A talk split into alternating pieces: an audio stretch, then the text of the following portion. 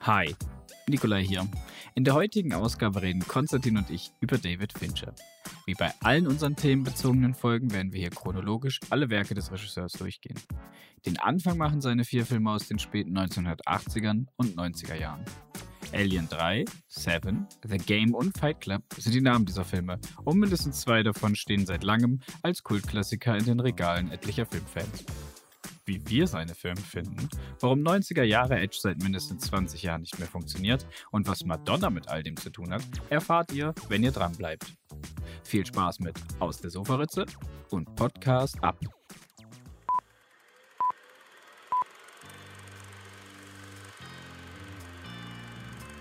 What you just said is one of the most insanely idiotic things I have ever heard.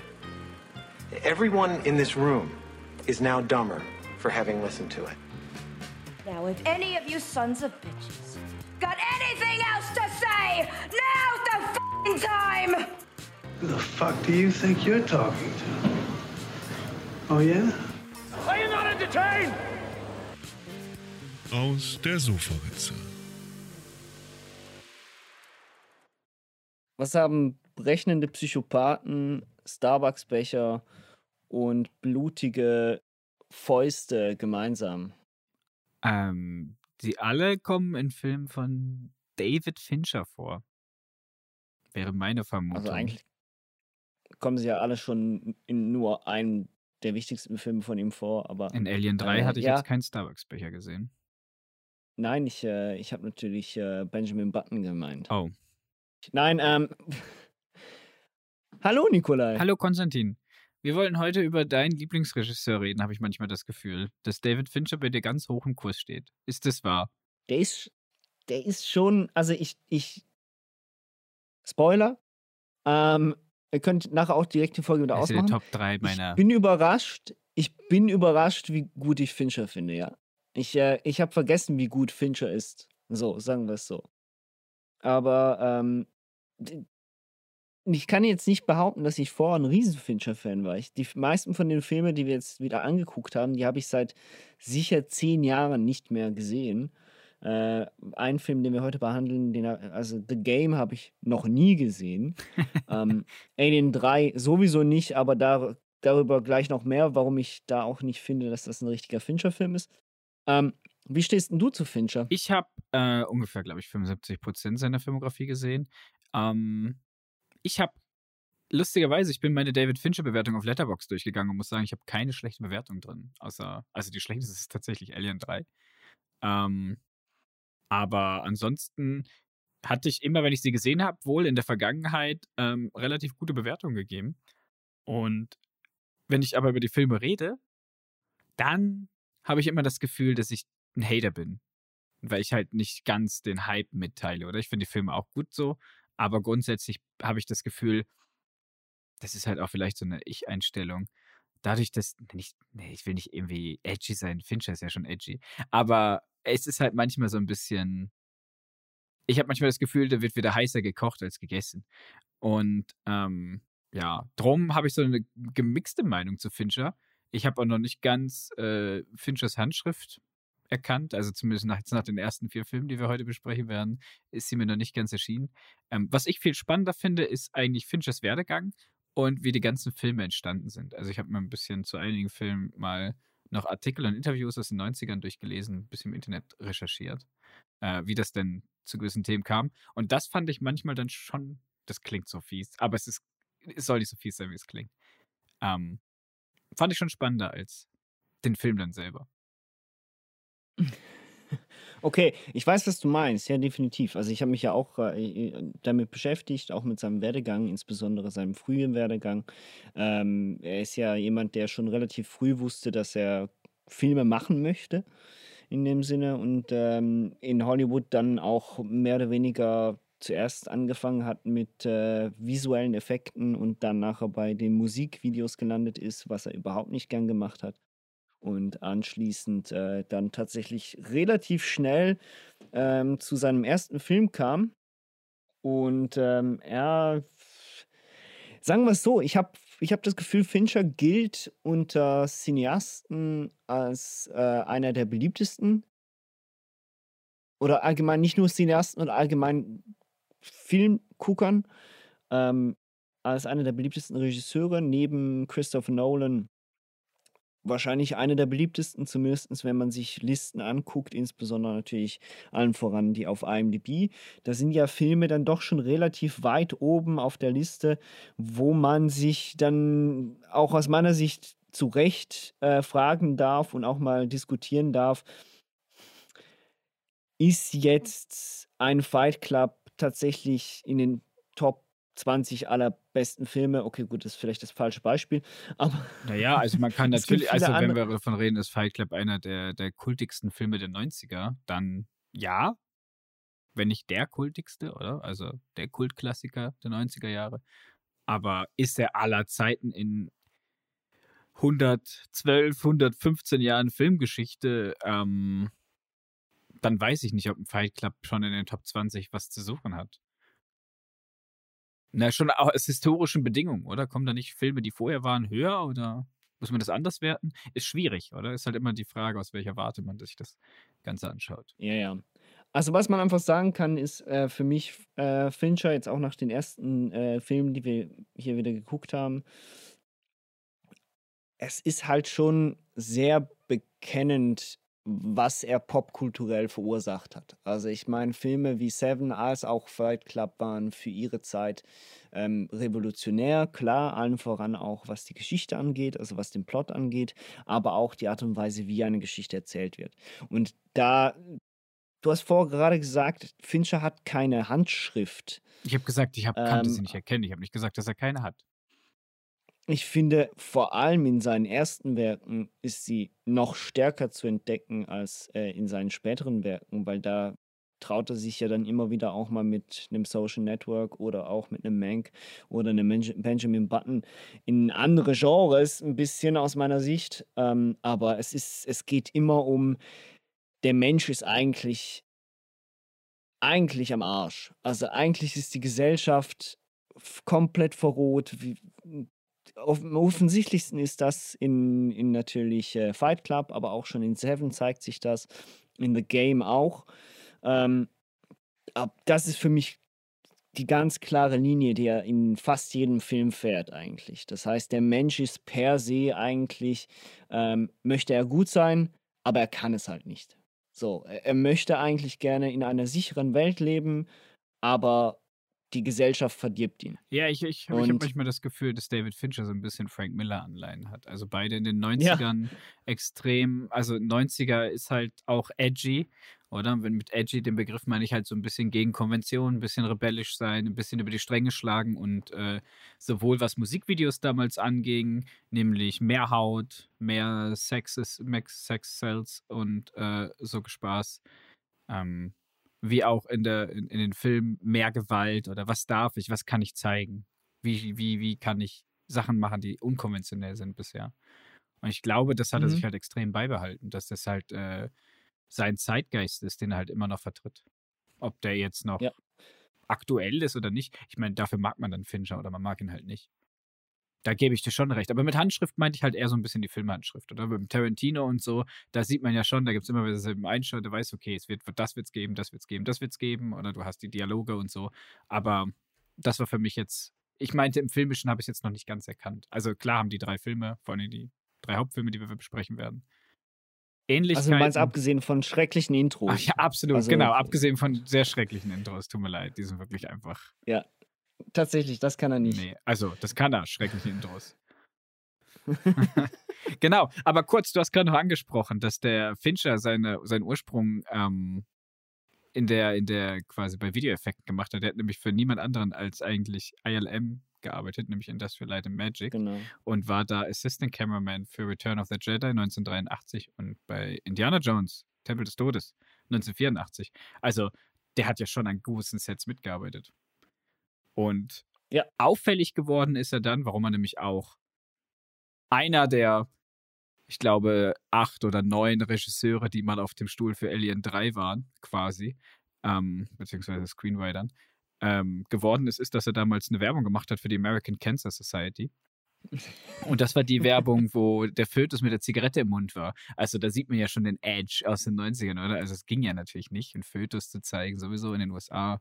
Ähm, Ja, wurde teilweise verboten. genau, ja. also dadurch hat er sich eigentlich ähm, extrem bekannt gemacht und ist dann ähm, mit einer Doku über Rick Springfield in den 85 äh, noch ein bisschen größer geworden und hat dann seine eigene Firma gegründet für Musik- und Werbevideos, nämlich Propagandafilms.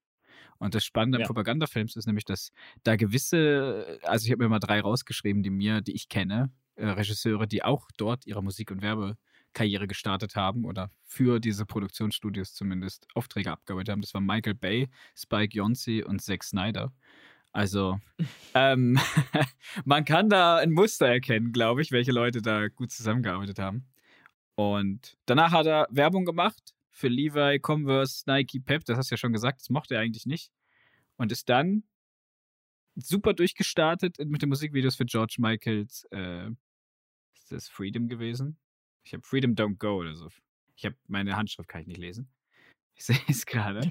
Und hat dann für Aerosmith, MJ, also Michael Jackson, Billy Idol und Madonna Musikvideos gedreht. Und so ist er nämlich durch Mhm. diese Sachen äh, ist er dann an den Alien 3 äh, Regisseur-Dings gekommen. Wir hatten uns ja, als wir bei mir den Film geguckt haben, auf der Couch gefragt, wie, wie kam der dazu? Das war ja Nobody. Der war 28, als der Alien 3 gedreht hat. 28. Ja.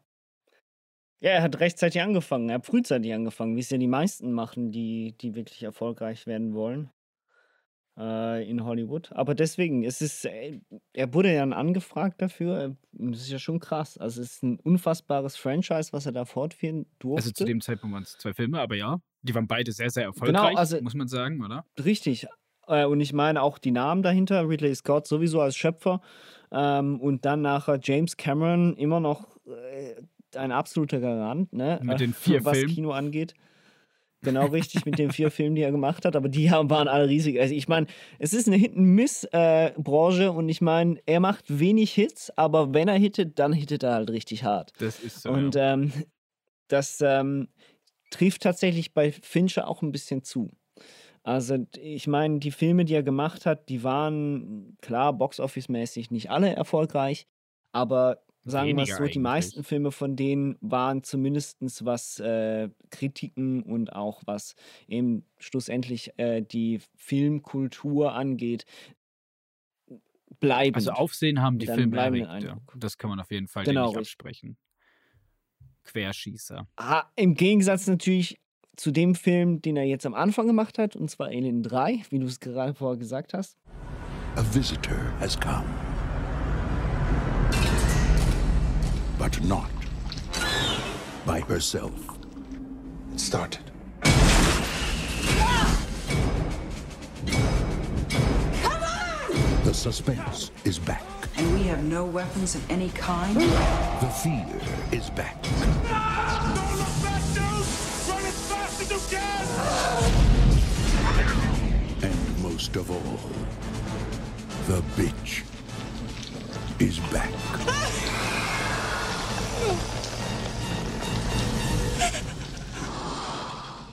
Den bereut er ja noch bis heute. Ja, also Und tut er. also es, ich, ich, ich, ich, ich zitiere ihn nur in dem Sinne, er hatte gesagt, nobody hates this movie more than me. Mehr Genau. Also es, Das hat er. I had to work on, on it for two years, got, got fired off it three times, and I had to fight for every single thing. No one hated it more than me. To this day, no one hates more than me. Genau, das ist ein, das ist ein Zitat über den Film von ihm. Man kann ähm, ein bisschen in die jüngere Vergangenheit gehen, wo er nicht mehr ganz so schändlich über den Film redet, aber Ja, ja. zumindest immer noch über die Produktion dahinter. Es war natürlich für ihn auch ein bisschen Lehrgeld und er hat Hollywood nach dem Film auch ein bisschen wieder weg von sich geschoben. Ähm, also zumindest was die Filmbranche Hollywood angeht.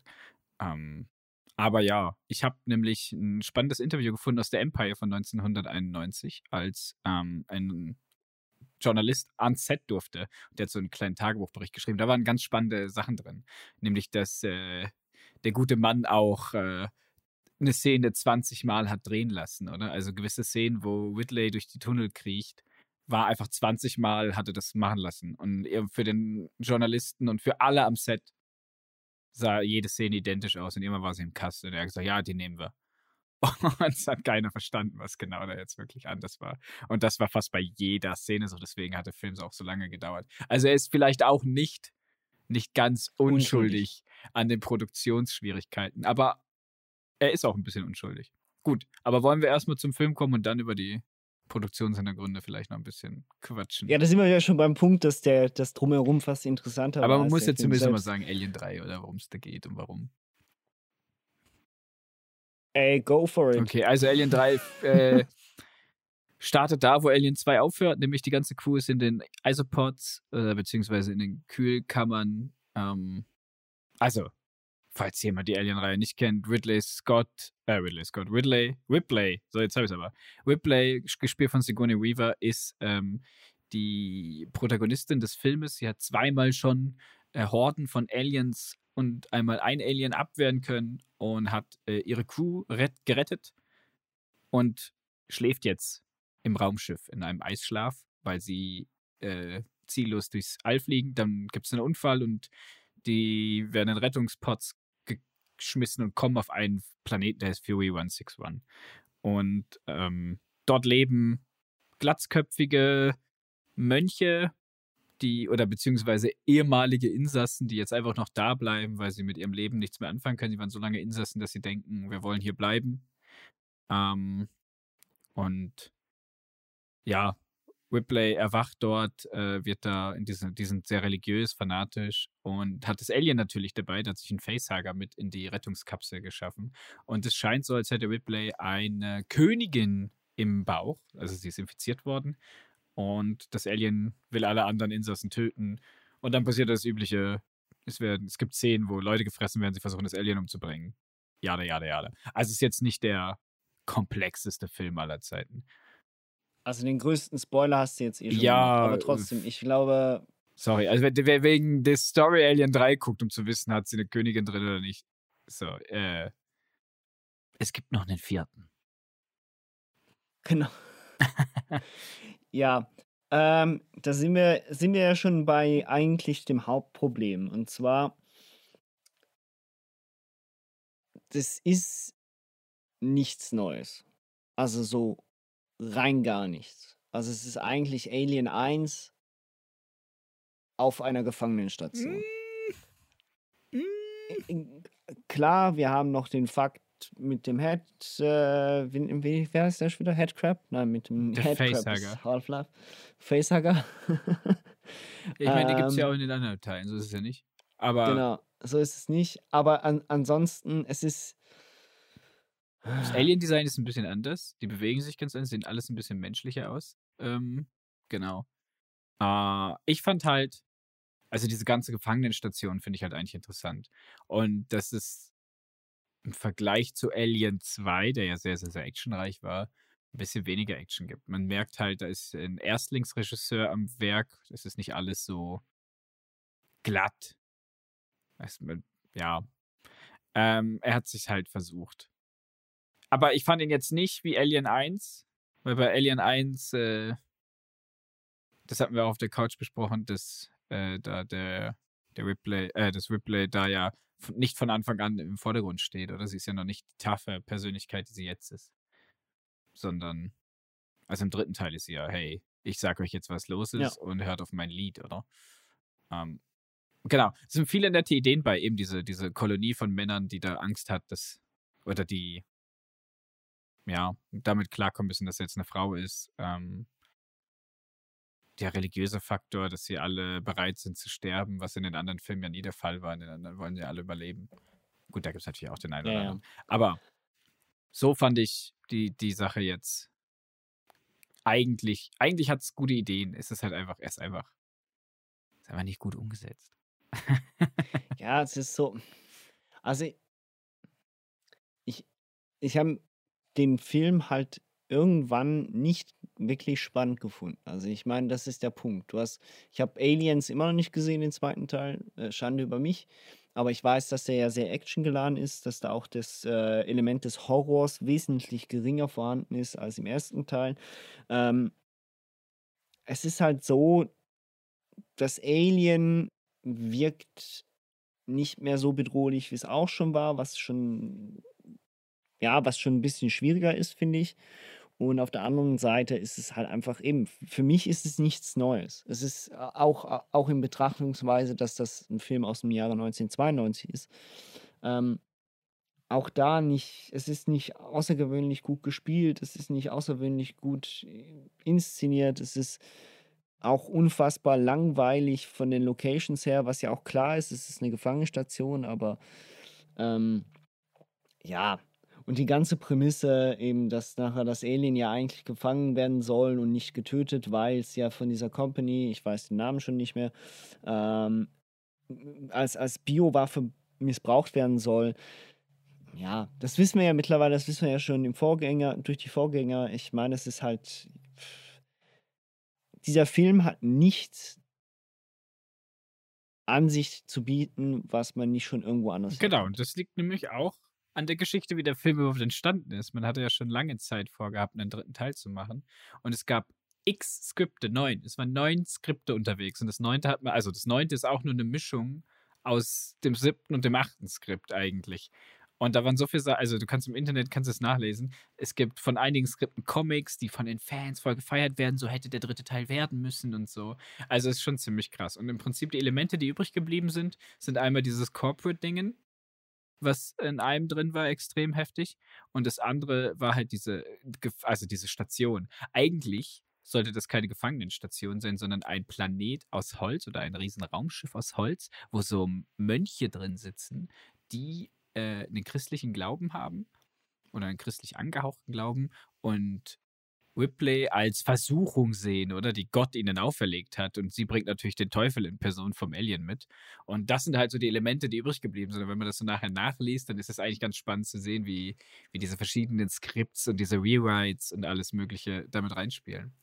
Weil auch spannend. Aber das wäre auch, also, das wäre aber auch eine schön profane Geschichte. Absolut, gewesen. aber kann man mal machen. Gab es halt nicht vorher bei Alien 102. Das ist halt ein anderer Blickwinkel. Ich sage jetzt auch nicht, dass das irgendwie super intelligent ist. Ich sage nur, daher kommt's. Ähm, spannend ist nämlich, er musste, da, da, da kommen wir jetzt auch nochmal drauf, warum das alles so wir ist teilweise in dem Film, oder? Und warum man nicht und weiß, was da wirklich abgeht oder, oder in welche Richtung der Film als nächstes schlägt, ist, weil sie täglich Rewrites hatten. Also sie haben täglich das Skript neu geschrieben weil er musste jeden Abend die Takes nach LA schicken und die mussten das absegnen. Wenn die gut waren, dann konnten sie weitermachen oder mussten halt was ändern, was halt die Produzenten wollten. Und er wusste halt, hey, das ist mein erstes Werk, ich habe da ein bisschen mitzuspielen und kann mich nicht jetzt schon auflehnen gegen alles. Ähm, und hat dann da, hat er da mitgemacht. Und die Sets, die waren schon vorher gebaut. Die waren schon vorher da und dann mussten sie manche Szenen, die sie drehen wollten, konnten sie sehen, dass das in dem Set gar nicht funktioniert und dann mussten die auch die Sachen wieder umschreiben. Also, eine Katastrophe vor dem Herrn. Ja, ähm, es scheint definitiv, äh, ja, eine Katastrophe vor dem Herrn zu, gewesen zu sein. Ah, äh, der, der Film ist nicht schlecht, schlecht, überhaupt nicht. Man macht auch nichts damit falsch, wenn man sich den mal gibt. Der ist ja auch nicht allzu lange. Es ist halt einfach, äh, ja, es ist Stangenware. Das ist für mich ein Stangenfilm. Der ist nicht den, den, der ist qualitativ natürlich schon gut, auch was die Effekte angeht, insbesondere für das Jahr 1992. Aber rein theoretisch deckt sich das, ohne dass ich allzu viel davon weiß, ja mit etlichen anderen Franchises, wo man nach dem zweiten Teil sagt, okay gut, jetzt wäre eigentlich äh, die Zeit für Innovation und äh, ab dem dritten Teil dann alles so leicht äh, monoton wird. Ja, das ist halt auch immer bei einem, bei so einem Franchise auch immer die, die Schwierigkeit, oder? Will ich das Erfolgsrezept weiterführen, dass die Leute irgendwann sagen, ja, ich weiß ja schon, was passiert, oder? Siehe Fast and Furious. Oder mhm. versuche ich, jede Iteration neu zu machen, immer wieder ein bisschen anders, äh, wie die Hellraiser-Filme zum Beispiel, ähm, die nämlich wirklich entweder, also die Hellraiser-Filme ich rede, hier, ihr seht meine Hand nicht, aber die sind auf einem Niveau, das äh, 10 Zentimeter vom Boden ist. Oder? Also wir reden hier nicht von hochstehenden Kunstfilmen. Aber in sich geschlossen Top. bei den Hellraiser-Filmen, ne? weil ich finde, das kann man am besten mit anderen Horrorgenres immer vergleichen. Hellraiser ist ja auch ein Horror-Franchise. Ähm, haben die halt schon Peaks und Lows. Und da gibt es richtig gute Hellraiser-Filme, wenn man sich darauf einlässt. Und da gibt es ja auch richtig Schrott. Und das muss ich halt sagen, Alien 3 war da schon, ging dann mehr die Hellraiser-Richtung. Hey, wir machen Hell Alien 1, so ein bisschen Lone Survivor. Dann haben wir Alien 2. Die Aliens sind nicht mehr so ganz so, so heftig, aber dafür viele, also Schwärme von Aliens. Und Alien 3, wir versuchen uns, wir gehen in eine ganz andere Richtung. Mhm. Und wir sind ja wirklich tatsächlich bei dem Punkt, wo, wo man, das könnte hier jeder gedreht haben. Eben, das ist kein, das ist kein Fincher. Das ist kein Fincher-Film. Also auch, der, der, also wo man vielleicht sonst schon Probleme hat, eine bestimmte Handschrift zu lesen, teilweise, das ist definitiv kein Fincher-Film. Und äh, ich kann eigentlich nur hoffen, dass das dieses Erlebnis mit, den, mit dieser Filmproduktion ihm wahrscheinlich so stark geprägt hat, dass dieser sowieso schon leicht edgy Typ äh, sich gedacht hat, äh, so nie mehr. Und äh, dementsprechend äh, danach ja auch äh, das erste richtig, richtig, richtig gute Skript in die Hand gekriegt hat in seiner Karriere, und zwar Seven. Äh, Detective William Somerset is looking for a way out. You're retiring. Six more days and you're all the way gone. So how long have you lived here? Too long. Detective David Mills is looking for a way in. We'll be spending every waking hour together from now until the time I leave. I'll show you who your friends and enemies are. Look, I've worked homicide five years. Not here. Now, Ladies and gentlemen, we have ourselves a homicide. they're caught in a game No fingerprints and no witnesses of any kind. Nope. About the only thing we know about that guy right now is he's totally insane. where the price of sin is death. There are seven deadly sins. Gluttony. Vergiss nicht den Zwischenschritt. Der hat dazwischen noch einen Grammy gewonnen. Für Love is Strong für die Rolling Stones. Bestes Musikvideo 1994. Der hat einfach mal nach Alien 3 einen Grammy gewonnen, ja? Okay, gut, sorry. Das ist. Ich, ich, ich, äh, ich, ich dachte, ein Grammy gewinnt jeder. Ich glaube, ich habe hier auch irgendwo noch einen rumliegen. Ich bin mir nicht ich, ganz ich sicher. finde es aber trotzdem. Also ich finde es, kann man nicht. Darf man nicht einfach so. Fand ich jetzt persönlich. Ja, also, nein, wusste ich nicht. Danke für den Side-Fact. Ähm, nicht schlecht. Ähm, Herr Specht hat ihm wahrscheinlich mehr Spaß gemacht als Alien 3. Ja, der hat ja vier Jahre lang nichts anderes gemacht als Musikvideos. Ja, auf jeden Fall hat er Seven ähm, in die Hand gekriegt ähm, und wusste, dass ähm, mit dem Plot-Twist und mit der Art und Weise, was erzählt wird und wie es erzählt wird, ähm, er das machen möchte. Und ja, was gibt es zu Seven zu sagen? Ich glaube, Der hat ja vor allem äh, das Falsche eigentlich gekriegt. Das ist ja die Entstehungsgeschichte, ist ja auch schon wieder spannend. Der hat das falsche Skript bekommen. Also, der hat das Skript bekommen, was am Ende benutzt wurde im Film. Oder das Originalskript. Aber die Produzenten wollten ihm eigentlich das schon umgeschriebene Skript schicken. Und deswegen Ja. hat er gesagt, den Film mache ich, weil er es so geil fand. Das, ja, er hat ja eigentlich dort bei, der, bei dieser bekennenden Szene, als sich der Mörder ja eigentlich stellt, der John, John Doe John Doe, ja. sich stellt. Was, was für diese Zeit ja eigentlich ein No-Go war. Also es gab kaum Filme, bei denen sich ein, ein Mörder freiwillig stellte. Und das war, das war für die Zeit neu und das ist auch heutzutage immer noch speziell, auch wenn es vielleicht mittlerweile. Also, das ist vielleicht so ein Punkt, man muss diesen Film auch ein bisschen dahin betrachten, wann er gedreht worden ist. Weil wenn man, sagen wir, vorher ganz viel andere ähm, Thriller gesehen hat aus den letzten 10, 20 Jahren, äh, dann weiß man vielleicht nicht, dass dieser Film sehr viel inspiriert hat, was nachher gekommen ist.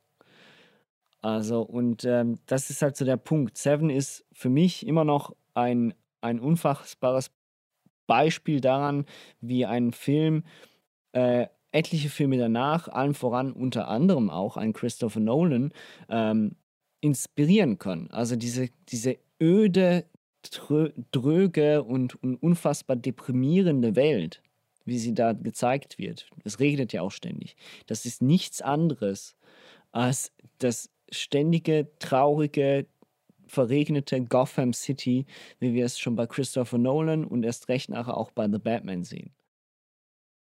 Ja, auf jeden Fall. Das ist ja das, was ich meine, oder? Das ist dieses edgy, dieses übertragene, wo kann ich die Grenzen ausloten, wo kann ich Türen eintreten, die eigentlich fest verschlossen sind und für andere dann offen sind, oder? Weil das hat funktioniert. Das wurde von den Kritikern gefeiert und äh, seitdem ist es immer noch selten, aber es ist nicht mehr ein Tabu, oder? Also heutzutage, Mhm. wenn ein Film rauskommen würde wie Seven mit einem mit einem Twist am Ende, also sagen wir jetzt einfach mal, man kann ja mal muss ja nicht alles, alles spoilern, aber ich sag mal, der Film geht jetzt nicht, ist jetzt nicht der gute Laune-Film fürs erste Date. Ähm, dann, also erste Date sowieso nicht, aber das zweite oder so. What's in the box? Genau, what's in the, no, no. Ich, also, so Sachen, die jetzt, wenn die heute kommen würden, Nicht verwechseln mit Dick in a Box das dann von Lonely genau. Island. ähnliche Schauspieler. Ähm, ja. Was Äh, gibt's denn zu ja, Seven kurz. zu sagen? Du darfst doch. Genau, was geht's, also zu, zu Seven vielleicht mal ganz kurz die Geschichte. Es geht darum, wir haben einen alten, bald in Pension gehenden Detective, der einen Mordfall zugewiesen Detective bekommt. Im Somerset. ersten, ähm, wo er einen fetten Typen äh, in seinem eigenen Essen erstickt. Im ersten, also zumindest es wirkt so, erstickt, liegt und ähm, ja, es offensichtlich ähm, Mord war. Und zwar, weil unter anderem auch das Wort. Jetzt sag's mir nochmal. Slav? Es ist, nein, nicht Slav. Es ist äh, verdammt. Es ist äh, Welche Todsünde ist es? Völlerei wäre es, glaube ich, auf Deutsch. Vollerei. Genau richtig. Aber wie heißt es denn auf Englisch jetzt schon wieder? Verdammt Weiß ich nochmal. nicht. Völlerei. Vollerei, ja, genau. Na, auf jeden Fall. Ähm, ist es Obese? Nein, es ist nicht Das ist Obesity. nur- ähm, das ist aber nur die Ja, Krankheit. Ähm, Fettleibigkeit. Unwichtig. So, es ist auf jeden Fall eine der sieben Todsünden, die da ähm, mehr oder weniger hinter dem sieben Sieben. Kühlschrank. Genau. Und folglich weiß man, aha, okay, gut. Äh, es stellt sich schnell heraus, wir haben es mit einem Serienmörder zu tun, vor allem nachdem sie auch die nächste äh, Leiche finden. Beziehungsweise Leiche ist es ja dann noch nicht. Ähm, es ist eine sehr interessante Prämisse. Es ist auch leicht eben leicht christlich angehaucht, was natürlich die Ausgangslage angeht. Es ist vielleicht auch vom, vom es ist sehr edgy. Also es ist auch von dem, was es erzählt und wie es es erzählt, schon sehr edgy. Also äh, ich, deswegen, ich, mir ist immer wieder dieser Vergleich zu Batman durch den Kopf gekommen. Nicht nur wegen den Bildern, nicht nur wegen dieser, dieser, dieser traurigen Welt, sondern halt auch einfach so in dem Sinne, diese Ausgangslage, dass du eigentlich einen Knight in Shining Armor hast, oder nicht Shining Armor, Knight in, in nicht Shining Armor hast, in, in Form von Morgan Freeman, der probiert, äh, der eigentlich aufgegeben hat, diese Welt retten zu wollen, aber trotzdem noch das Gute darin probiert zu sehen. Ne, und dann hast du den Gegenpol, den hast du noch gar nicht beschrieben, nämlich da haben wir noch Genau, den Detective und- Mills, Richtig. der da neu Dann dazukommt, aber eigentlich, der hat ja schon seine Jahre unterm, unterm Gürtel, der hat ja fünf Jahre schon Homicide gearbeitet, irgendwo in Buttfuck. Also, du bist ja nicht irgendwo, Detective. Genau. Ja. Ähm, aber er kennt ihn ja nicht an, oder? Er sagt hier in New York, hier läuft die Welt nochmal anders. Ist New York, oder? Ja, Genau. ich glaube schon. Also, ja, ja, es ist, es ist glaube ich, schon New York. Und eben, du erkennst dann mehr oder weniger, wie jeder Mensch im Sumpf mehr oder weniger dann zu einem Sünder wird. Naja, das ist ja halt auch dann die Ansicht von John Doe, oder die da stark rüberspiegelt. Also dem wird ja dann am Ende auch extrem viel, extrem viel Zeit äh, und Sprechtext eingeordnet, oder? Diese, diese, um diese Weltanschauung zu verdeutlichen. Und Mhm. die Frage ist ja dann auch, ob man auch wirklich glaubt, dass das alles falsch ist und schlecht, was die Leute tun. Also ob die sieben Sünden wirklich das Ja, es wird nicht relativiert. genau, es wird einfach mal also, in den es, Raum gestellt, plakativ. Und das ist, glaube ich, auch noch so eine Sache, was diesen Film so, so speziell macht und speziell gemacht hat. Es wird nicht gewertet. Also es wird, von es nicht am Sch- gewertet, genau. Und Somerset versucht es ein bisschen auf Genau. eine andere Art und Weise. Aber es ist, du bist das, äh, es, es ist eine dieser Filme, wo du drei verschiedene Seiten hast ähm, und du jede irgendwie verstehen kannst auf ihre Art und Weise. Ähm, Ja, so ganz, also klar, Logo, nein, nein, John Doe. äh, also die- Konstantin, müssen wir, müssen wir jemanden nicht, anrufen. Nicht, dass ich. Nein, nein, aber das in dem Sinne dieser, die, dieser Aussagen, wie nachher natürlich auch in Filmen wie Fight Club stattfinden, etc., dass, dass die Gesellschaft in gewisser Art und Weise oder diese Beispiele, die er bringt, von eben ähm, Pride, von ähm, Ja, aber das ist natürlich auch ganz, ganz schwarzes Weiß-Denken und Genau, es ist, und da sind wir, glaube ich, bei einem ganz großen Punkt. Es ist halt so, es ist schon sehr stark dahingehend. Aber es ist, es, es erfüllt ja seinen Zweck. Es, ist, es muss ja schockieren. Es Ja, ist ja es auch will ja richtig so. das tut's ja. Genau, und es ist halt so, für mich ist dieser Film überraschend. Ich, ich, ich hatte eigentlich gar keine Lust, diesen Film zu gucken. Auf Dann den hatte ich am meisten Lust von allen dreien. Und dann habe ich wirklich dann irgendwann nach einer halben Stunde dachte ich mir, okay, gut. Und irgendwann hat mich dieser Film dann wirklich, ich glaube, nachdem er, nachdem sie Love finden, ähm, ha- ha- haben, hat der Film mich dann wirklich wieder gepackt. Nicht nur, weil diese Szene auch absolut Es, die Effekte, grauenhaft Effekte ist. Also, wow. Ja. Also wirklich, das ist immer noch, ich habe das völlig vergessen. Bei dem Film habe ich wirklich, glaube ich, vor über zehn Jahren das letzte Mal gesehen. Und dann wieder diese Szene, die hatte ich völlig anders im Kopf, dass das so passiert. Boah, da, da lief es mir dann schon kalt den Rücken runter. Ja, ich fand. Aber es ist. Ah, Ja? erzähl weiter, Entschuldigung. Ich hab dich da, wollte dich da nicht so hart unterbrechen. Nee, ähm, es ist halt, äh, es, es sind halt bestimmte Elemente, die er hier eben zustande bringt, die, diese Brutalität, die er auch aufzeigt, ähm, die, die schockiert natürlich auf der einen Seite, auf der anderen Seite bringt sie mich aber auch näher an, an, an diese Welt heran, oder? Und ich glaube, das ist das, was ich, was ich diesem Film hoch anrechne, und zwar, dass er tatsächlich es hinkriegt, dass ich ein Gefühl für diese Stadt kriege. Ähm, und deswegen ist mir, glaube ich, auch Batman nicht äh, aus dem Kopf gegangen, weil The Batman war ja genau das gleiche der, der Fall. Also, das habe ich ja im Podcast auch schon gesagt gehabt. Im Gegensatz zu den Christopher Nolan-Filmen habe ich bei The Batman tatsächlich das erste Mal ein richtiges Gefühl bekommen für diese Stadt.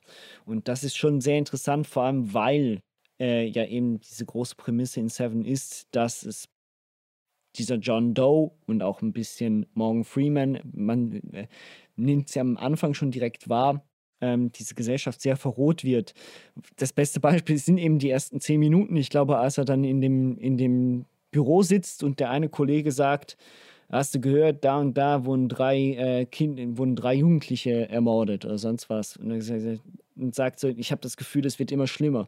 Und Morgan Freeman in seiner Rolle sagt nur, ich glaube, es war immer schon so schlimm. Ja, ich habe, So, wenn, weißt du, wenn ich mir diese ganzen Dialoge, wenn ich die ganzen Dialoge höre und wenn ich die Szenen im Kopf habe dazu, ey, ich, es könnte eins zu eins äh, Frank Miller sein, es könnte eins zu eins Sin City sein. Das sind alles so Mhm. One-Liner, die darum, es sind alles sehr, sehr, ich sag mal, Karikaturen von Figuren, die da sind, oder? Ohne das negativ zu meinen, sondern es sind halt wirklich einfach Karikaturen. Du hast halt wirklich den, den Jungspund, du hast den alten, der will ja sogar den, den weglassen, oder? Den, den Fall. Weil er sagt, das mache ich jetzt nicht. In meinen letzten sieben Tagen. Deswegen heißt der Film sieben. Ähm, weil er nur noch eine Woche hat.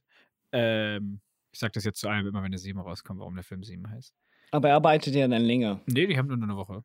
Der macht ja das bis zum Ende. Ja, aber er arbeitet ja nachher dann länger. Er hört Ach so, das kann sein. Ja, stimmt, ja. Kann man interpretieren Sozusagen. zumindest. Die einzige Szene, die mich ein bisschen rausgeholt hat, also ich fand, äh, hier, wie heißt der, Brad Pitt, fand ich gut. Also, bis auf das Ende. Da muss ich halt sagen, ich weiß nicht, wie man es besser spielen kann oder schlechter oder ich finde einfach, weiß nicht, die Szene hat einfach so ein gutes Meme-Potenzial. Ähm, Ja, es ist, glaube ich, es liegt mehr daran. Ich glaube, er hat, kann, er hat es, er, er spielt es unfassbar gut. Das Problem ist, wir sind uns nur so sehr dieses Meme gewohnt, dass es halt lustig ist und nicht mehr traurig. Oh, what's in the box? What's in the fucking box? Give me the gun. He just told you. You lie! You're a fucking liar! Shut up! That's what he wants. He, wa- he wants you to shoot him. No! No! Ich habe nicht gelacht. Ich habe nur, ich war einfach nur nicht schockiert. Ich kannte das Ende ja auch schon. Wenn du das Ende schon kennst, ist es nicht mehr so schockierend. Ähm, und ja, über hier, Ja. wie heißt er? Somerset. So Morgan genau, Freeman. Morgan Freeman, genau? Morgan Freeman müssen wir nicht diskutieren, der ist disku akzept, also der steht, der läuft über Wasser. Aber Gwyneth Paltrow war einfach für mich in der Szene, wo sie über ihr Baby reden, ey, ich habe gedacht, wie wenig Emotionen möchtest du zeigen, Gwyneth? Komm, wie hast du die Rolle gekriegt? Wieso du? Aber ich weiß, die war früher natürlich noch mehr ein Star als heute. Ähm, aber Also, sie ist ja schon auch eine gute Schauspielerin gewesen. ja, so aber ich es ja fand in der Szene fand ich es einfach irgendwie. Ja, nein, sie ist. Es, es, es catcht einen so in dem Sinne, diese, das ist tatsächlich, glaube ich, ein Kritikpunkt, den man aufbauen kann. Und zwar dieses, ihr Tod, der ist nicht so bedeutend, wie er es, glaube ja, ich, weil gerne sie sein in möchte. zwei Szenen einfach dabei ist. Ganze zwei Szenen. Ja. Einmal die Szene mit Morgan Freeman und einmal die Szene, wo sie zusammen am Tisch sitzen. Das sind so die Riesen. Und dann ist sie manchmal am Telefon. Mhm. Und das war's. Und dann gibt es halt die Szene, wo er sagt, ich liebe dich, Babe. Das letzte Mal, wo er es ihr sagt. Und danach ist ja auch schon vorbei. Ähm, ja, und über Kevin Spacey, schauspielerische Leistung, alles okay. Kann man, kann man so nehmen. Sehr gut. Okay, und er hat er wirklich gut gemacht, ganz einfach. Also ich meine, er hatte damit sich ja auch eine seiner großen Rollen eigentlich, vermutlich eine der Rollen, die am meisten in den Gedächtnissen geblieben ist. Ja, nach dem großen Serien, also vor dem großen Serienerfolg, ja. Definitiv. Ja, Ja, ja, und klar, natürlich Logo, hier, ja, Äh, Schweigende Lämmer. Nein, ja, Nikolai, was laberst du? Falscher, falscher alter Mann. Falscher alter Mann. Irgendwie hatte ich Falscher- anderen Psycho, ich hatte einen anderen Psycho im Kopf. Ja. ähm, genau, und dann habe ich noch, ich fand die Szene mit der Verfolgungsjagd relativ cool. Ähm, und was du über die Stadt und das Verregnete gesagt hast, da regnet es ja auch, oder? Wo sie an seine Tür klopfen und er kennt sie Mhm. und fängt an, auf sie zu schießen und wo der ganze Kram passiert. Wo er eigentlich die Oberhand hat, was man ja dann auch sieht. Also, Mills lebt ja wirklich nur, weil John Doe ihn leben gelassen hat. In der Szene. Ja. Ähm, was mir aber besonders gefällt an der ganzen Stadt ist eben, das Ganze spielt in irgendeiner Großstadt, oder? Ich weiß, ich weiß nicht, ob New York wirklich genannt wird oder ob das irgendeine andere ist. Aber es gibt keine, auch genau, es, wird, es gibt keine Aerials oder es wird nicht was Großes gezeigt, es wird nicht irgendwie die Stadt gezeigt, wie sie sein könnte, sondern es ist alles nah, es ist alles sehr eng, es ist alles verklemmt. Ähm, jedes Gebäude, genau, jedes Gebäude hat wirklich nicht viel Raum und du hast wirklich das Gefühl, du bist nah dran. Und das macht der Film extrem gut. Das hat mir sehr, sehr gut gefallen. Ich hätte den Film auch noch ein bisschen grünlicher im Kopf. Ich weiß nicht, ob die Netflix-Version entgrünifiziert ist. Ähm, aber irgendwie hatte ich das Gefühl, dass der Film, so wie zum Beispiel bei ähm, dem anderen Thriller, den er gemacht Matrix? hat. Ja, Matrix oder der erste Herr der Ringe früher. Die waren ja auch sehr, sehr, die hatten diesen Grünstich. So Ende der 90er, Anfang der 90er, also Mitte 90er. Es musste alles blau oder grün Genau, sein. das ist ja. grün. Oder dann im Dings ist es ja dann gelb. Ähm, aber ja, ich hatte das Gefühl, das wäre mehr gewesen. Aber Ja. scheinbar hat mich meine Erinnerung betrogen. Aber alles in allem gebe ich Ja, dem Film 4 von 5 Sterne, obwohl ich den immer, wenn ich eben, wenn ich drüber rede, denke ich, eigentlich ist der gar nicht so gut. Aber wenn ich den geguckt habe, Mhm. wenn ich da fertig bin und ich weiß, was in der Box ist, dann kriegt er wieder 4. Auf Letterbox. Es ist halt einfach, es ist wirklich ein richtig guter Thriller. Und ich glaube, der, der Punkt ist, warum ich Fincher so gerne habe, ähm, ist, dass du weißt ja, und das ist kein Geheimnis, ich bin ein Horror-Schisser. Echt? Und genau richtig, ja. Ich bin ein Horrorschisser. Und ähm, Thriller im Gegensatz dazu habe ich unfassbar gerne. Beim weil Thriller genau gibt's diese keinen Horror. Nein, nein, gibt es natürlich schon auch. Aber selbst da, also es gibt, äh, das beste Beispiel ist jetzt zum Beispiel gerade jetzt, äh, wir sind ja ein multimedialer Podcast. Äh, das beste Beispiel ist zum Beispiel Alan Wake jetzt, äh, der zweite Teil. Das ist ein Spiel, was ich mir gerne gebe oder ger hoffentlich bald dann mal richtig geben kann, ähm, nachdem ich alle anderen fertig gespielt habe, die ich hier habe. Einfach aus dem Grunde, weil es in erster Linie nicht Horror-Horror ist, sondern es ist ja eine Art von Thriller, Schrägstrich Mystery, Schrägstrich halt eben Horror. Und hier ist halt Seven ist ein knallharter Thriller eigentlich, eine, eine, eine Detective-Geschichte. Und das ist das, was ich eben unfassbar geil finde. Und das macht er richtig, richtig gut. Weil es ist diese, dieses unterkühlte, objektive, berechnende ähm, und auch absichtlich häufig ähm, den Blick woanders hinlenken, als er eigentlich hingehört, damit man äh, die Geschichte nicht schon im, von vorne weg halt richtig äh, entdecken kann. Und das ist das, was er halt sehr gut kann.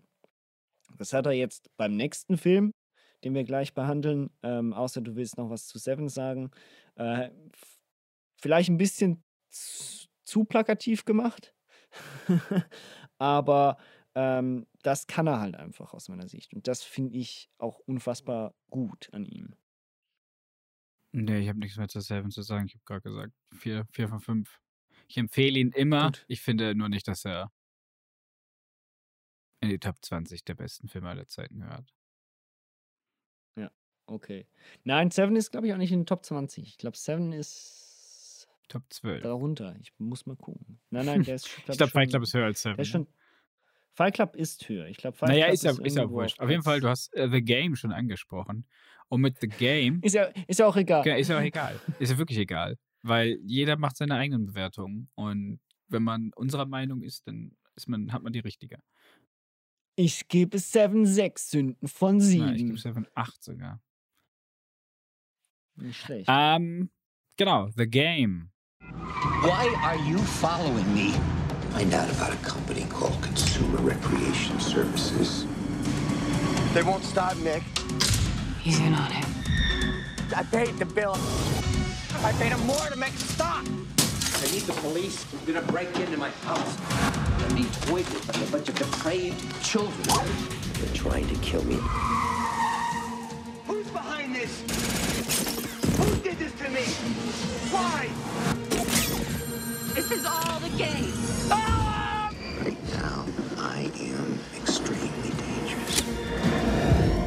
Behind the whole thing, aren't you? Michael Douglas und die Frau von Cronenbergs Crash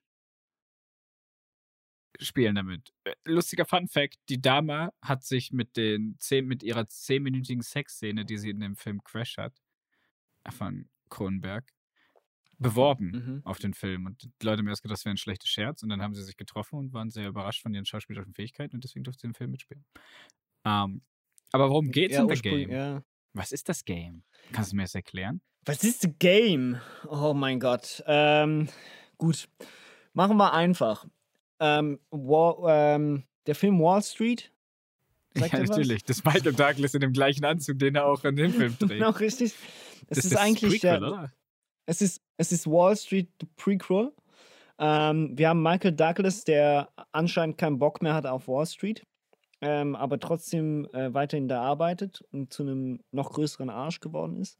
Nein, also wir haben einen armen, armen, reichen, reichen, reichen Typen, der äh, Vaterkomplexe hat und der offensichtlich äh, auf dem Weg oder beziehungsweise der sich offensichtlich zu einem Arschloch entwickelt oder entwickelt hat, äh, zumindest so wie er mit seiner Ex-Frau und mit seinem Bruder umspringt, die ja relativ früh in dem Film schon statt, ähm, also vorkommen, mehr oder weniger merkt man, okay, gut, der Typ war nicht immer so, sondern ähm, der muss sich irgendwie in eine, in eine Sackgasse manövriert haben, zumindest zwischenmenschlich. Jetzt ähm, schenkt ihm sein Bruder zu seinem Geburtstag einen Gutschein von einer ähm, Agentur. Agentur, die sozusagen im ersten Moment erfahren wir nicht, was sie macht, aber ihm halt ein Abenteuer mehr oder weniger bereiten möchte. Also irgendwas, was, was, was Gutes tun Genau, wir würden heute sagen, wir machen eine Schnitzeljagd. Oder irgendein Genau. Escape Room, nur für sehr Ja, reiche Leute. Einfach für. Es ist eigentlich ein, ein World Escape ja, Room. irgendwie sowas. So habe ich mir genau. das vorgestellt. Sowas machen die. Perfekt auf ein Maß geschneidert. Es hatte schon ein bisschen Scientology-Anleihen mit diesen Tests, die er am Anfang machen muss. Aber ja, genau. Und Ja, es ist, es ist, also es ist perfekt auch für diese, diese, es ist, wir sind wieder bei den 90ern. Es ist so unfassbar Ja, 90er, das ganze auch, Zeug, was er da macht. 90ern spielt. Weil diese, die, nur schon diese Idee, so in dem Sinne, wir sind in einer Gesellschaft, in der mittlerweile alle sich unfassbar unterhalten fühlen, weil sie ständig vorm Fernseher sitzen und so weiter und so fort. Und ähm, man muss natürlich auch selbst der Star in seinem eigenen Spiel sein, beziehungsweise in seiner eigenen Sendung. Folglich mache ich einen Film wie The Game. Ähm, es ist halt da, schlussendlich führt es dazu, dass er natürlich Teil dieses Spiels wird. Er angeblich darf er auch da aussteigen und dann fängt halt das Ganze erst richtig an. Die erste, die, das erste Drittel merken wir so, okay, gut, er wird da irgendwo reingezogen. Ähm, in dem Sinne, es fängt irgendwas an. sie spielen ein bisschen mit ihm, dann fängt das Spiel erst richtig an. Dort ist man sich nicht ganz sicher, ähm, wird er jetzt hier wirklich einfach nur verarscht oder wird er hier auch wirklich richtig verarscht? Also man Ja, irgendwann muss ein fängt bisschen ein paar Details, muss auch Katz-Maus-Spiel an. Details nennen, das ist es ja. Also das heißt, dies, diese, diese Agentur stellt sich irgendwann dann, also das beste Beispiel ist, sie bricht bei ihm ein, äh, tapeziert äh, beziehungsweise schreibt alles mit irgendwelchen UV-Stiften und UV-Licht äh, dann voll. Das ist übrigens auch die eindrücklichste Szene im gesamten Film aus meiner Ich Sicht. finde die Endszene ganz nett. Und ja, mein Gott, äh, ja, okay. Ist ja Kann ganz man, nett. weiß nicht. Nett ist der Und kleine auf Bruder von Fall, Arschloch oder von Scheiße. auf jeden Fall trifft er dann, trifft er eine Frau, ähm, die ja eben diese von Cronin, ich weiß ihren Namen nicht mehr, Kron leider, ja, ich habe den Namen auch nicht, deswegen weiß ich, weiß, ich kenne halt nur den, den Fun Fact. Genau, und äh, auf jeden Fall soll diese Frau an, anscheinend ein Schlüssel zu dieser Agentur sein. Und ja, es wirkt so, als wolle man ihm etwas Böses. Also als wollen sie sein Geld, als wollen sie ihn äh, hops nehmen, mehr oder weniger. Genau. Und das ist so, das zieht sich dann relativ lang hinweg und man weiß nicht, nie so recht, ist das alles wirklich ein Spiel, immer noch ein Spiel oder ist es halt doch eventuell ernst und man hat ihn mit diesem The Game eigentlich nur verarscht, ganzes Geld um ihn, äh, weggescammt. um, um ihn zu ruini- ruinieren, genau richtig. Und das ist halt so, um ihn zu urinieren. Ähm, und dementsprechend dementsprechend heißt ist, ist, das, ist, das, ist das natürlich schon auch äh, eine gewisse Spannung, einen gewissen Thrill erzeugt das schon. Aber, Nicola, was hast du denn von dem Film gefunden? Also, ich habe den Film vor allem auf Netflix gefunden und ähm, habe dann den geguckt. Ich habe den ja schon damals im, ich hatte auch mal so, einen- so einen Fincher-Anflug und habe gedacht, du, da sind noch ein paar Klassiker, die hast du noch nicht gesehen und dann guckst du ihn auch noch. Ich meine, Michael Douglas ist eigentlich immer schön, gerade, in- also schön anzusehen, aber auch zum, also spielt auch immer gut. Also er spielt auch Genau. gut. Er spielt wirklich Ähm, gut. Und dann habe ich den damals halt geguckt und er hatte mir dieselbe Reaktion ausgelöst wie jetzt, obwohl ich weiß, was der Film in mir auslösen möchte und deswegen macht der Film das eigentlich sehr gut. Und es war jeder von euch, der schon mal hm, einen Film gesehen hat wie Ocean's Eleven oder irgendwelche Heist-Movies, andere oder irgendwelche Movies, wo es so Twists und Wendungen gibt und Twists und Wendungen und dann ist irgendwann das Finale und dann kommt die große Aufklärung und dann wird dir alles klar und denkst so, ach, so haben die das gemacht. Das gibt's in dem Film nicht. So. Sondern der hört dann einfach irgendwann auf und wie das alles passiert ist und wie viel Sinn das alles macht und warum und wieso und weshalb, das bekommst du halt nicht. Und das will der Film dir halt auch nicht erklären. Das, genau das will der Film nicht. Das ist wieder edgy Fincher, der sagt, nö, wir machen den Film, der so ist, treiben das auf die Spitze und erklären gar nichts. Und das regt dich dann auf und denkst, oh Mann, das aber tut auch mal gut eigentlich. Eigentlich ist das eine ganz geile Idee. Und das finde ich nämlich, was den Film bei mir so zwiegespalten macht. Auf der einen Seite denke ich mir, erklärt mir doch ein bisschen, wie ist das passiert und warum? Also, warum, das Warum habe ich verstanden, aber wie genau, oder? Und wer ist jetzt wann und wo und es wird, ist ja auch alles so ein bisschen so ein. Fincher hat selber mal gesagt, das ist so der Coming-of-Age-Film für 30-Jährige. Das hat er gesagt, wenn du 30 bist und nochmal Coming of Age, das ist hier The Game, oder? Wo du nochmal denkst, Alter, was mache ich mit meinem Leben und so, bin ich der richtige Typ? Er wird ja, er verändert sich ja nochmal. Es ist so die Ebenezer Scrooge Story ohne Weihnachten. Oder er wird so, Ja. so, genau. Er wird von dem reichen Zyniker zu immer noch einem reichen, aber ein bisschen freundlicheren Menschen. Das ist ja der, der Wandel, den er durchmacht in dem Film. Und das, was mir halt gefällt, ist wirklich eben das, also was mir halt auch nicht gefällt, das, wo ich mit denke, Alter, erklär mir. Aber eben, er erklärt es nicht. Das ist eigentlich, das ist auch gewagt. Das muss ich auch mal trauen, so einen Non-Crowd-Pleaser zu machen. Ähm, ja, also ich meine, gerade das Ende, oder? Also, wir gehen hier ein bisschen in Spoiler-Territory. Also, wenn gewisse Personen erschossen worden sind oder sie doch nicht erschossen worden oder sie doch erschossen worden oder doch nicht erschossen worden, also, okay, jetzt reicht's, Leute. Und der wird ja, der ist ja schon wieder Wahnsinn getrieben, der Typ.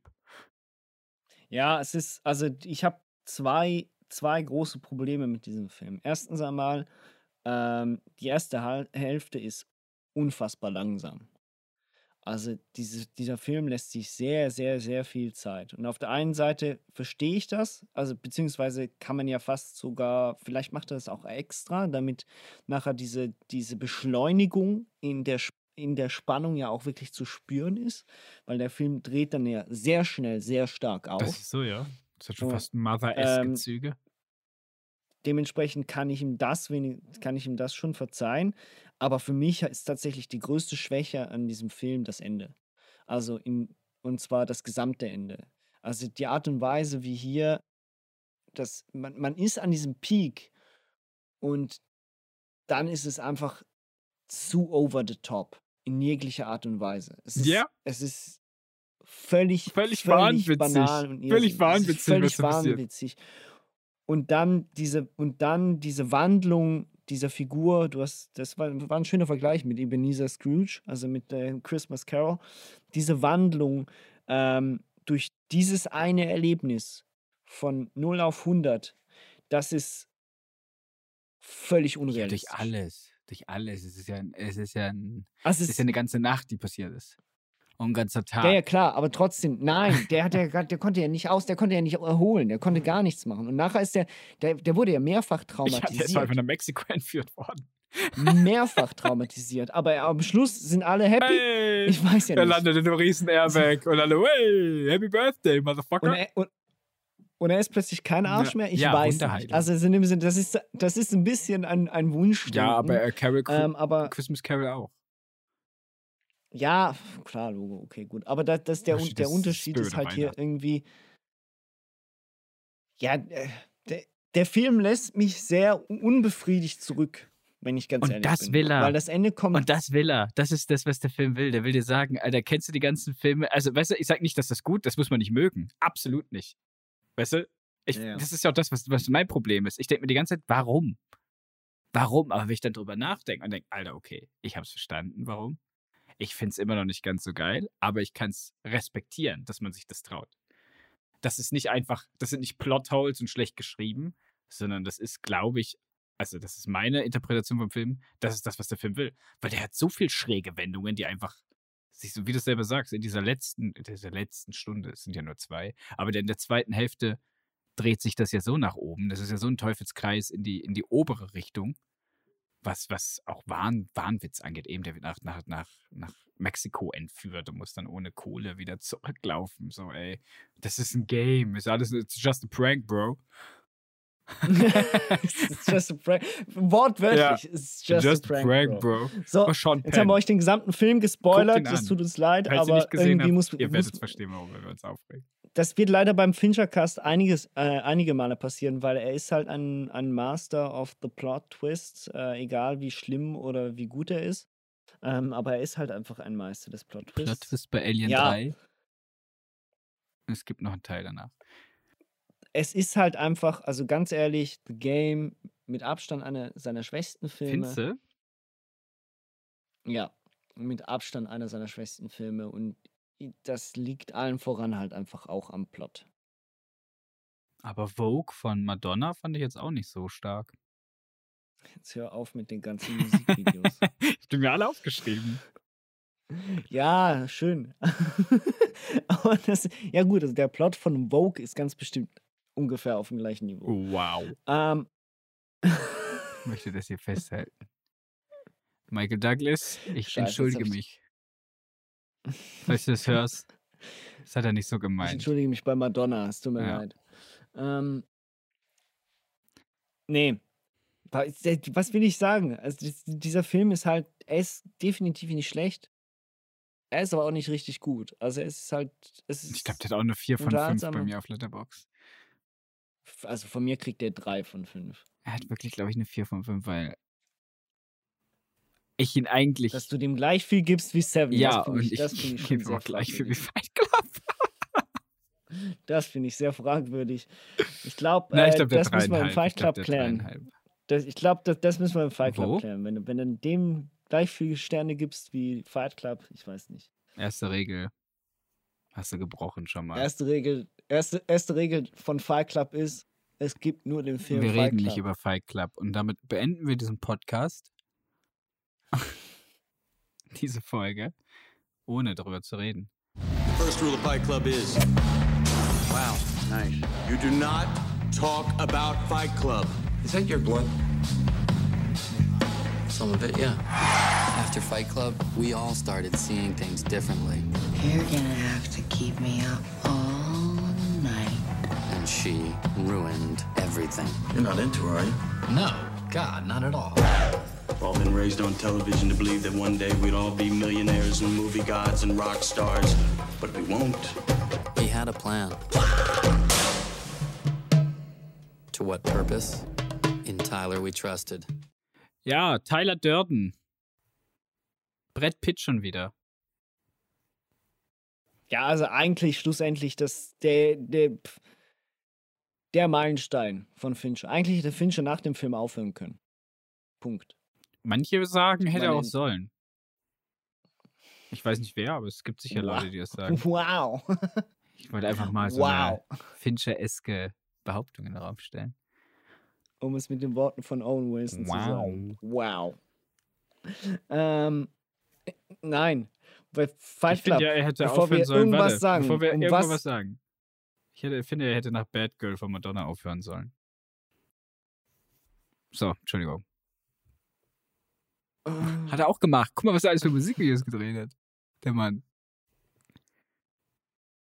freut mich.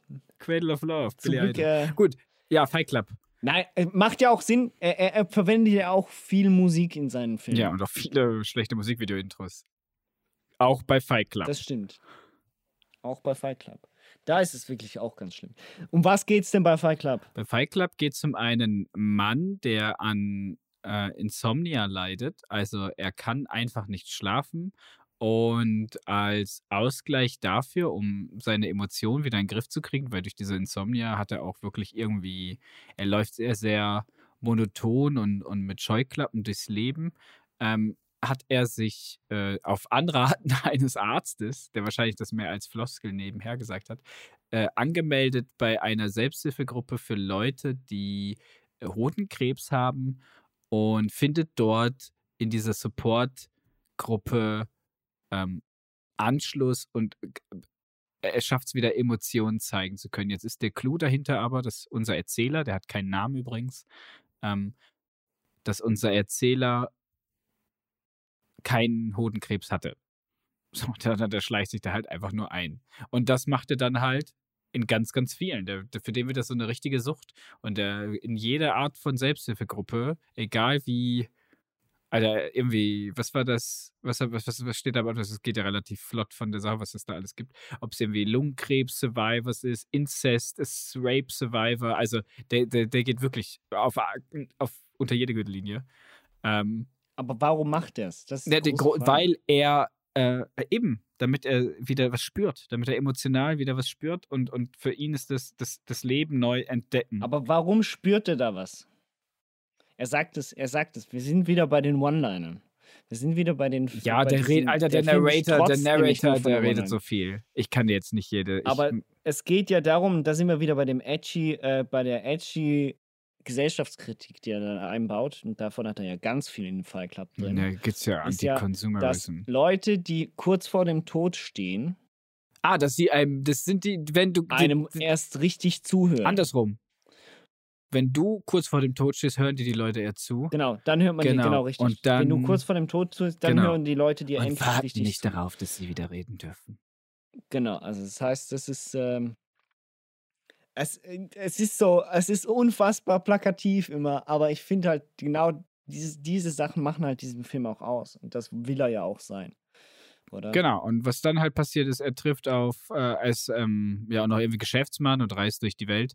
Und er findet sich halt immer wieder in seltsamen Situationen wieder durch seine Schlaflosigkeit. Was er nämlich auch hat, sind so Erinnerungslücken, dass er nicht immer ganz weiß, was er in gewissen, also wenn er, wenn er glaubt, dass er schläft, äh, scheint er doch noch irgendwas zu tun und das wird nicht so ganz klar in dem Film bis gegen Ende. Und er trifft dann auf einen Mann namens Tyler Durden, der einen sehr, sehr unkonventionellen Lebensstil hat, sage ich jetzt einfach mal.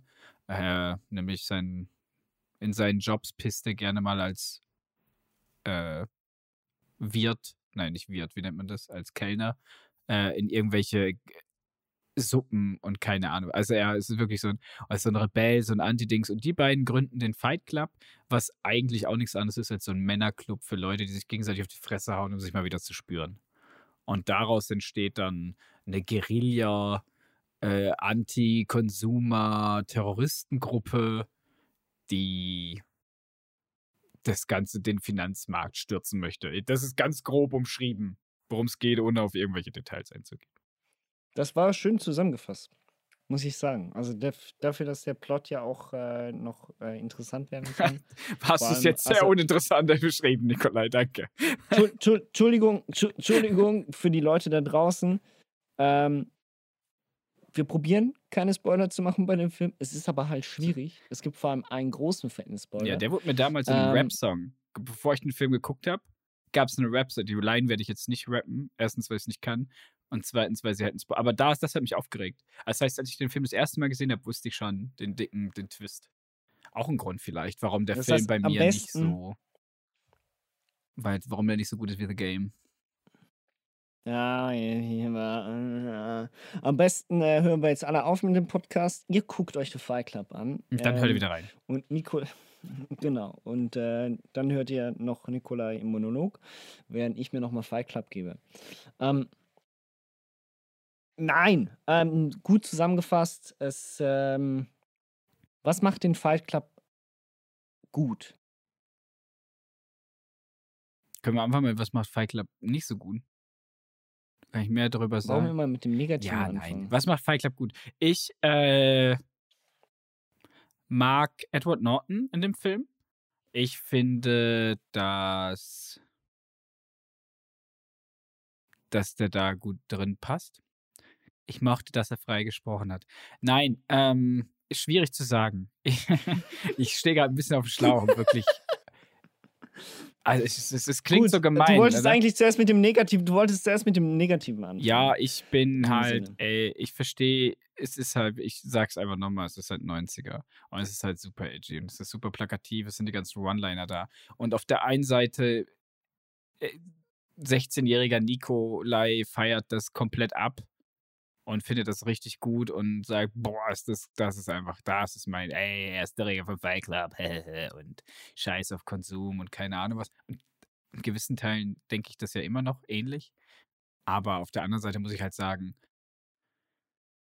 entweder verstehe ich den Film nicht, das kann ja sein. Vielleicht ist das Buch besser, das weiß ich auch nicht. Ähm, aber ich weiß nicht. Ich finde den mir, mir, ich habe den, er löst was in mir aus, aber ich finde es unglaublich schwierig in Worte zu fassen. Was mir, was mir filmisch an dem Film wirklich gefällt, ist, oder was, was ich, Das ist, das, also dafür, dass das einer der ganz großen Filme des letzten Jahrhunderts war, finde ich, hast du das jetzt sehr lapidar Dargestellt. Ähm, Ja, ich- nein, Also was, was, was stört dich da, abgesehen davon, dass es teilweise eine unfassbar pseudomaskulinität, äh, maskuline Psychologie dahinter steckt, gar keine Frage. Also dieser Film ist ja auch offensichtlich was für Männer. Das ist kein Frauenfilm. Es gibt sicher Frauen, die finden diesen Film gut, aber es ist ja sehr, sehr, sehr natürlich geht es da um, um, um, ja, natürlich geht es da teilweise um, bin ich ein Mann, wann werde ich ein Mann? Genau, Was, richtig. Also so, was- ne? was Ich bin, also ist, Edward Norton ist, findet sich ja, sieht sich ja scheinbar nicht als Mann. Und dieser Tyler Durden, den er kennenlernt, das ist ja für ihn eigentlich der Gott unter allen Männern. Der macht alles richtig, oder? Und so will er sein. Und diesen Kult, den sie gründen, oder diese Terrorzelle, die vergöttern den ja auch alle. Alles, was der macht, oder dieses Charisma, das er ausstrahlt oder so. Ich kann mal sagen, was ich gut finde an dem Film, was mir sehr gut gefällt. Und das ist das Visuelle in dem Film. Ich mag die Kameraeinstellungen. Ich mag ähm, die Tatsache, dass in dem ganzen Film über Edward Norton immer dünner wird, während äh, Brad Pitt immer muskulöser wird. Das haben die nämlich auch so gemacht. Also der hat sich abgehungert, der Edward Norton. Und der Dings hat richtig angefangen zu trainieren, damit dieser, damit die Kluft zwischen den beiden Figuren, die am Anfang Best Friends werden, äh, sich immer weiter voneinander, also auch visuell ab, ab, abzweigt. Und Tyler Durden wird halt, der ja eh schon ein sehr großes Arschloch ist, äh, auch immer unsympathischer gegen Ende. Ähm, das mag ich sehr. Also er, er, er schafft es auf nicht eine, also einmal auf eine subtile Art und Weise, eben mit dieser, mit der Körperform, äh, aber auch plakativ eigentlich zu zeigen, wo geht's mit unseren Charakteren hin. Und ich mag auch Helena Bonham Carter in dem Film. Ich bin sowieso großer Fan von ihr. Ich finde sie nicht grandios, ähm, aber ich mag sie halt einfach. Ähm, auch da diese, ich mag das Dreckige an dem Film. Ich finde das super geil. Wirklich, ich finde es echt gut, die ganzen Sets und wie dreckig und ekelhaft der Film einfach wirklich ist. Wo du denkst, ich würde nichts, nichts würde ich nicht ohne vier Paar Handschuhe anfassen an diesem Set. Das ist wirklich, wirklich widerlich an Hygienestandards. Ähm, und das sind die Dinge, die mir, die mir gut gefallen. Ich mag die Entwicklung des Charakters. Das ist das, was mir gefällt. Diese ganze Kritik, diese Pseudokritik, diese Pseudo-Larifari-Scheiße über irgendwelchen Konsum und Kredit und keine Ahnung was. Ähm, das kann mir mal, das geht mir am Arsch vorbei. Und jeder, der das Gefühl hat, äh, das sind, das sind für mich ist das das Leute, das ist vielleicht mein Problem, das ich habe. Es gibt Leute, die über den Film so reden, wie richtige marxistische Kommunismen, äh, Kommunismusfreunde über das Kapital als wäre das so, ah, daran muss man sich halten. Also zwei, sehr gemein jetzt von mir, aber ich bin gerade in so einem Rant drin. So, das waren die guten Sachen vom Film. Ich finde. Also das heißt, du wirfst, du wirfst dem Film vor, dass es dort draußen äh, Männer gibt, die so bescheuert sind, dass sie halt schlussendlich, wie es ja auch nach diesem Film der Fall war, einen eigenen Fallclub zum Beispiel gegründet haben und dass sie ähm, diese Sachen vertreten, was teilweise da an Pseudo-Psycho. Äh, Natürlich, äh, diese, diese Red Pill ähm, Society-Dinger, dass Leute wirklich, dass Leute den Film missverstanden haben. Das sind dieselben Leute, die sagen, dass in Watchmen Rorschach. Aber da kannst du, das kannst du ja nicht einem Film vorwerfen, nee, weil das ist ja immer noch eine Interpretation. Absolut, ich sag ja, deswegen sage ich ja, ich finde es unglaublich schwierig, oder das zu lösen voneinander. Das ist halt das, äh, warum ich den Film hat bei mir auf Letterbox 4 von 5. Es ist nur für mich immer schwierig, dem Film. Was ich mag, ist die Charakterentwicklung der beiden Charaktere. Was in dem Film passiert. Äh, wie gesagt, ich mag die Sets, ich mag, ich mag die Art, wie, wie gedreht wurde. Ähm, ich mag diese ganze Narrator-Geschichte, bin ich immer ein großer Freund von, wenn drüber erzählt wird, aber ich lese halt auch gerne. Ähm, vielleicht ist das der beste Mischmasch, den man haben kann. Äh, und die Dialoge sind ja auch on point geschrieben, oder dieser Monolog, der gehalten wird. Der langweilt mich ja auch nicht, auch wenn der Inhalt manchmal absurd ist, aber es ist, es sind halt geile Themen, weißt du, was ich meine? Also so geile Sätze und das ist wirklich, es hat einen Flow. Und das gefällt mir alles an dem Film. Ja, ich, und ich glaube, das, das ist, ja, das ist ein guter Punkt. Dieser Film hat einen unfassbaren Flow und auch einen Sog. Also ich, diese, wie die Szenen aufeinander folgen, wie sie, wie die Kamera läuft, wie auch die Chemie zwischen Brad Pitt und Edward Norton funktioniert. Genauso aber auch wie die Chemie zwischen äh, Helena Bonham Carter und Edward Norton funktioniert. Das ist super. Das ist äh, für mich großartiges Kino, also in jeglicher Art und Weise. Ich fühle mich durchgehend unterhalten. Ich weiß trotzdem nicht, wo das Ganze hingeht. Das heißt, ich werde immer irgendwo auch äh, in gewisser Art und Weise im Ungewissen gelassen. Wir sind auf der Seite von, ähm, von Edward Norton, also dem Narrator. Wir wissen nicht, was passiert.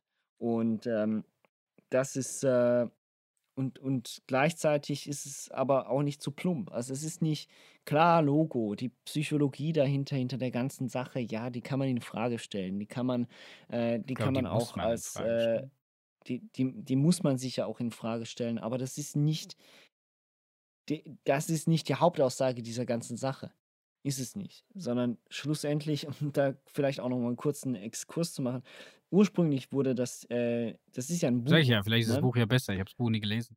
Also das, nein, nein, und Chuck äh, Palahniuk, äh, Palahniuk, so, hat diese Geschichte angefangen zu schreiben, als er auf einem Campingurlaub ähm, war und sich mit seinem Nachbarn angelegt hat weil der ähm, seinen Kühler, glaube ich, ständig laufen lassen hat und er nicht schlafen konnte deswegen.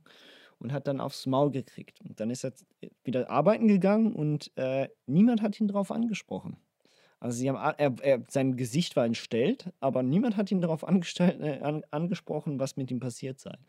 Und deswegen hat er eben, dort sind wir wieder bei der Ur, Ursprungs, ähm, diese Ursprungssache mit dem Warum ist es, äh, warum ist es ihm wichtig oder warum äh, fängt er an, in diese Selbsthilfegruppen zu gehen? Eben, weil eigentlich interessiert sich schlussendlich jeder Mensch nur für sich selber und nicht für die anderen. Äh, aber das sind eben diese, diese Punkte und die Geschichte und dieser Chuck Palahniuk hat ja selbst gesagt, der Film sei wesentlich besser als sein Buch. Ähm, ich habe das Buch nie gelesen, ich weiß es nicht. Ich müsste meinen Bruder fragen, der hat es gelesen.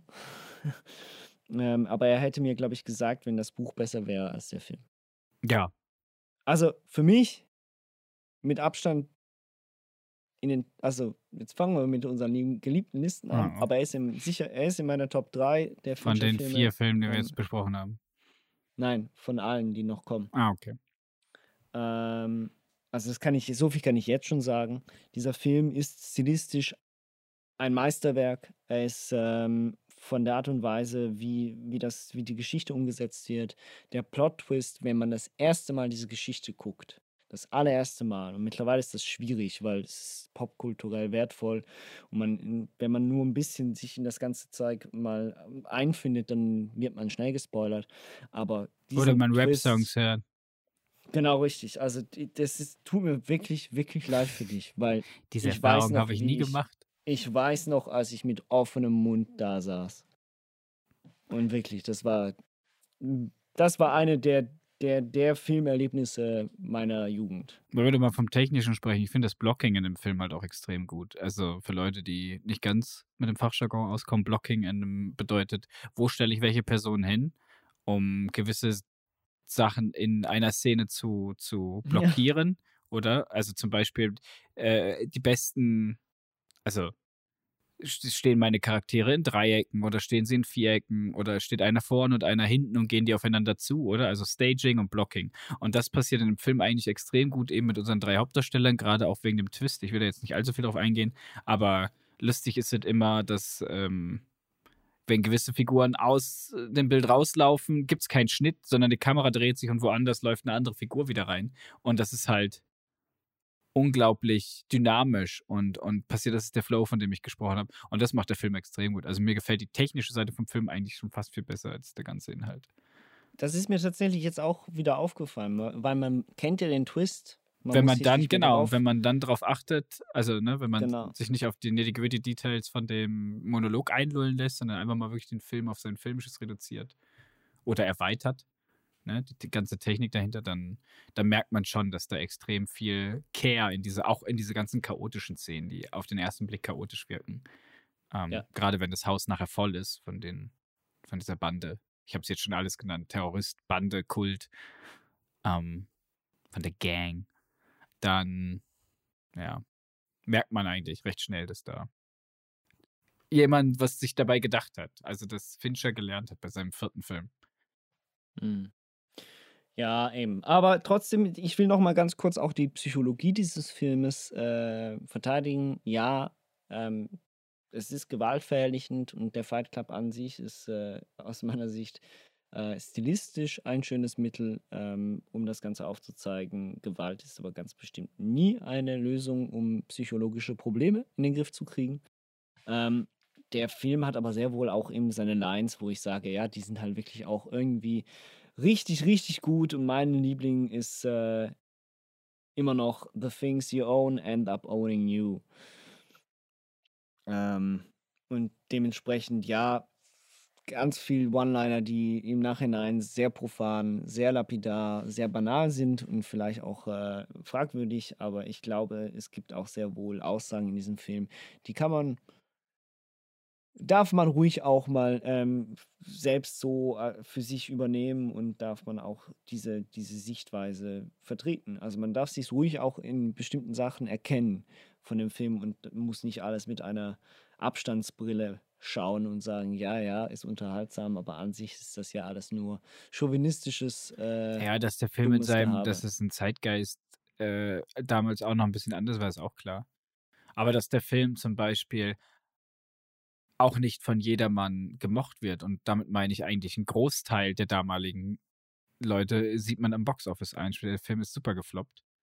Ja. Ähm, und ist erst nachher auf DVD und VHS-Kassette zu einem Kultklassik durch Word of Mouth geworden und wird halt jetzt von und Das ist jetzt eine ganz steile These von mir. Eigentlich will ich sie gar nicht äußern. Ich sag einfach mal, der hat vielleicht einen Kultklassiker bekommen durch eine laute Minderheit. Ähm, und vielleicht jetzt viele Leute, die ihn gucken, sagen, oh, der ist aber geil, obwohl man vielleicht doch nicht so viel damit anfangen kann. Das gibt's ja oft, oder? Also, dass man mal einen Klassiker geguckt hat, den man unbedingt sehen muss. Das ist jetzt bei dem Film nicht ganz der Fall. Aber ich sag's jetzt einfach mal als allgemeines Beispiel. Es gibt ganz viele, also Kultklassiker, wo man denkt, oh, den muss ich mal gesehen haben. Clockwork Orange ist für mich so ein Beispiel. Da sagt man, oh, das ist so ein krasser Film. Der hat alles so revolutioniert damals. Und dann guckst du den mit heutiger Sicht, oder? Es ist 2023 und denkst dir halt so, möglich, aber ich bin halt so weit weg von dem damaligen Zeitgeschehen und keine Ahnung. Für mich ist das einfach nur ein langweiliger Film. Und so habe ich manchmal das Gefühl, wenn ich. Na, und dann gibt es aber die Leute, die, die, das denken und dann aber sagen: Ja, ja, Clockwork Orange habe auch einen Meilenstein, weil man das mal irgendwo gelesen hat. Und manchmal ja, denke ja. ich halt bei Fight Club so: Findet wirklich jeder den ganz, ganz geil, geil, geil? Oder es sind auch viele, die dann einfach nur sagen: Ja, ist ja, der muss einfach jetzt auch auf die Liste mit rein, der einflussreichsten Filme. Weil so einflussreich per se wie jetzt ein Seven finde ich den eigentlich nicht. Ich persönlich. Ja. Einflussreich oder im Sinne von hat, der ist gut und der hat ein Kult-Following und alles. Absolut. Aber ähm, nur meine einzelne Meinung von 100 Millionen anderen Meinungen, die es draußen gibt. Ja, äh, es ist äh, gute Frage. Ähm, aber ja, der Film ist trotzdem der größte Kultklassiker, den Fincher produziert hat. Ähm, popkulturell sowieso. Aber meiner Meinung nach nicht der beste Film, den er gemacht hat.